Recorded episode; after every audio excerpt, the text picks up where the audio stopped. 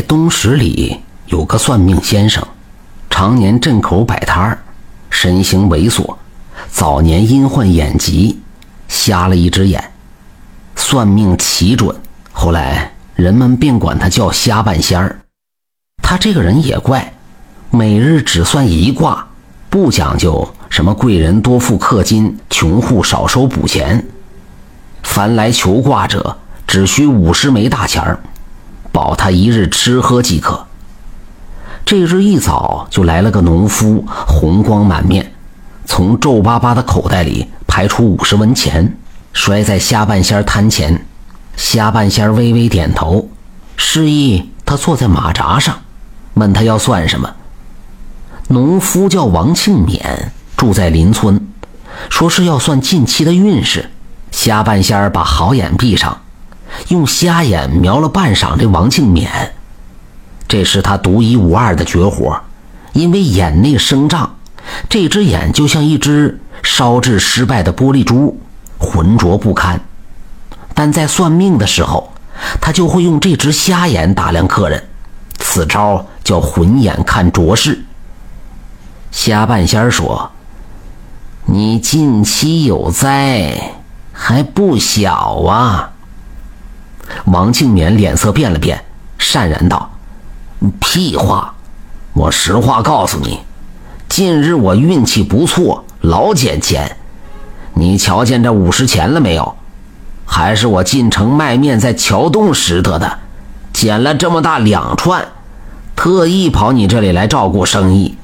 之前俺没算过命，第一次来，你就给俺说这种丧气话。”下半仙指了指瞎眼。摇摇头，不言语，意思很明显：你将来的事，我这只眼看得一清二楚。王庆勉仍不服气：“你们呐，就会编排客人有灾有难，然后诓骗人家钱财，呃，告诉所谓的破解之法。”伸手要拿回摊上的五十文钱，想了想，又把手缩了回去，骂骂咧咧的走了，说：“这钱。”就当被狗叼走了。瞎半仙微审，钱到了手，收摊儿，去旁边店里有滋有味儿喝酸梅汤解暑。次日，摊前来了一个读书人，瞎半仙问他要算前程还是补姻缘。年轻客人还未说话，旁边窜出一个人，声音炸雷一般：“半仙儿，还认得我不？正是昨天的王庆勉。”瞎半仙瞧他那副神气样，知道来者不善，就微微点了点头，嗯了一声。王庆勉大笑道：“嘿嘿嘿，你昨日说我什么来着？呃，近来有厄运，还不小。哈哈哈，我昨天在菜园子里翻地，咣当一锄头，你猜怎么的？挖出一个小箱子，里面有四十三个银锭。”可把我家那婆娘给乐坏了，嘴都笑歪了。看她还敢不敢整日讥讽我没有本事、没能耐。四十三个银锭啊！呃，夏先生，我忙活一年也挣不了半个银锭，一下子来了四十三个，都愁得不知道咋花了。哎呀，头疼头疼！这大概就是你说的灾厄了吧？啊！言罢。拍了拍瞎半仙肩膀，他如此大声说话，引来了几个路人围观。王庆勉饶有兴趣地盯着虾半仙儿，看他怎么收场。哪知虾半仙儿一脸平静，咳嗽两声，清了清嗓子，说道：“我说你近日有恶，还不小嘞，要不咱等几日？”王庆勉讨了个没趣，但因为天降横财。心情大好，也不想跟着糟老头子纠缠，指着下半仙儿嘿嘿一乐：“嘿嘿嘿，你这老东西，真是煮熟的鸭子嘴硬。得了，我也不跟你一般见识了。”转脸对那个读书人说道：“呃，小伙子，你也要来一卦吗？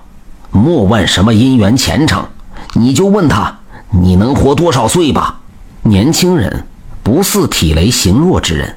王庆勉说这话也是故意恶心瞎半仙儿。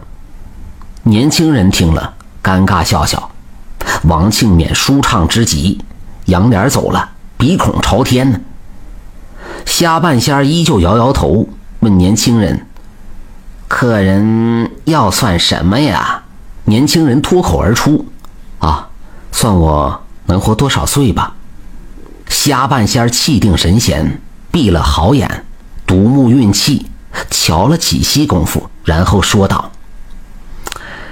你会在三年后的六月十八足。客人哪料到他会说的这么直接，就正道：“呃，这个未必吧。”瞎半仙指指瞎眼，不说话了。客人悻然而去。瞎半仙收了五十文钱，又喝酸梅汤去了。不知不觉间过了一月，这日正要收摊儿。一个神色颓然的汉子伸手一拦，怯声问了问：“先生，还记得我吗？”这人一脸倦容，两目通红，头发也白了几缕，非是别人，正是挖出元宝的王庆勉。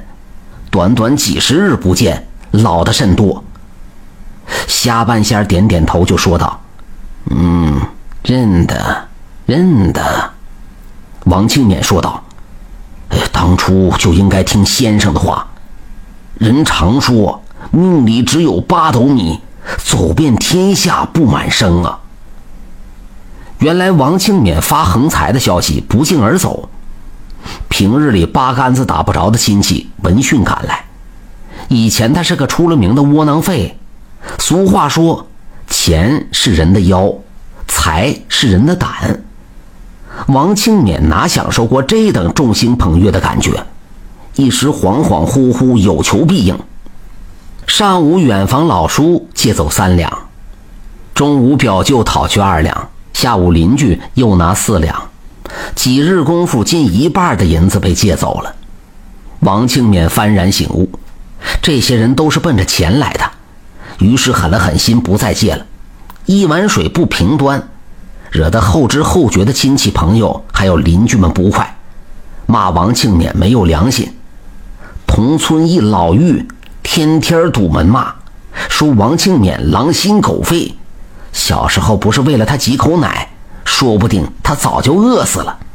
有些平时不怎么打交道的红眼村民们都聚在一块儿，斥责王庆勉，说平日没少照顾他，而今发了财，翻脸不认人了。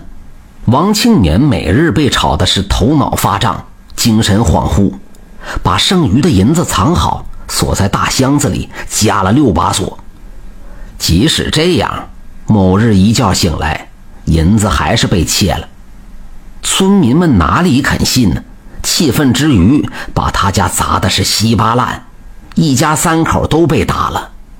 半夜暴雨，夫妻两人抱着儿子。呆呆地瞧着雨水淋淋沥沥，在屋里汇聚成一个个小水坑，欲哭无泪。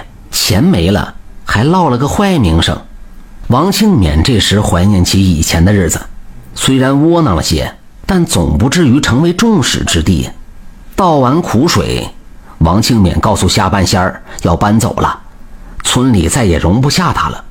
之前借出的银子，一个大子儿都要不回来。王庆年唉声叹气，瘸着腿走了。哎呀，还真是场厄运呢！日子不知不觉的过着，瞎半仙儿仍是一日一卦，氪金五十文。又一日，大家围着瞎半仙儿闲聊，说至酣处，都赞他是神仙下凡，看透世间百卦百灵。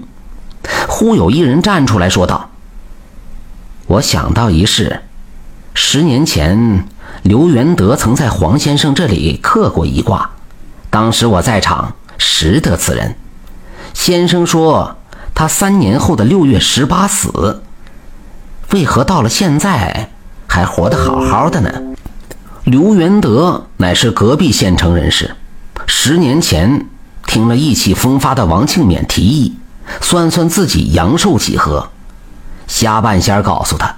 三年后的六月十八日死，鸟飞兔走。这么多年过去，刘元德极地争得功名，执一方县郡，贪墨甚多，人称十万老爷，说他的银子有十万两之巨。瞎半仙脸色严峻起来，独目如电。我这只眼害过眼疾之后，便能看到凡人瞧不见的东西。客人生平在我看来，就是一段段文字记于册上，无一不准。此孽障刮得无数名高，惹万人唾骂。在我看来，早就死了。再过数载，刘元德东窗事发，家产悉数充公，囹圄之中被狱卒几张湿巾贴面活活憋死。据交代证词，他入室后第一笔赃银是个修水渠的商贾送来的，那天是丁酉年六月十八日，自此。泥足深陷，不晓得那晚他会不会回忆起三年前那瞎半仙儿的话呢？不过那天过后，他确实算是一个已死之人了。感谢您的收听，想继续收听下一集的，那就点个关注吧。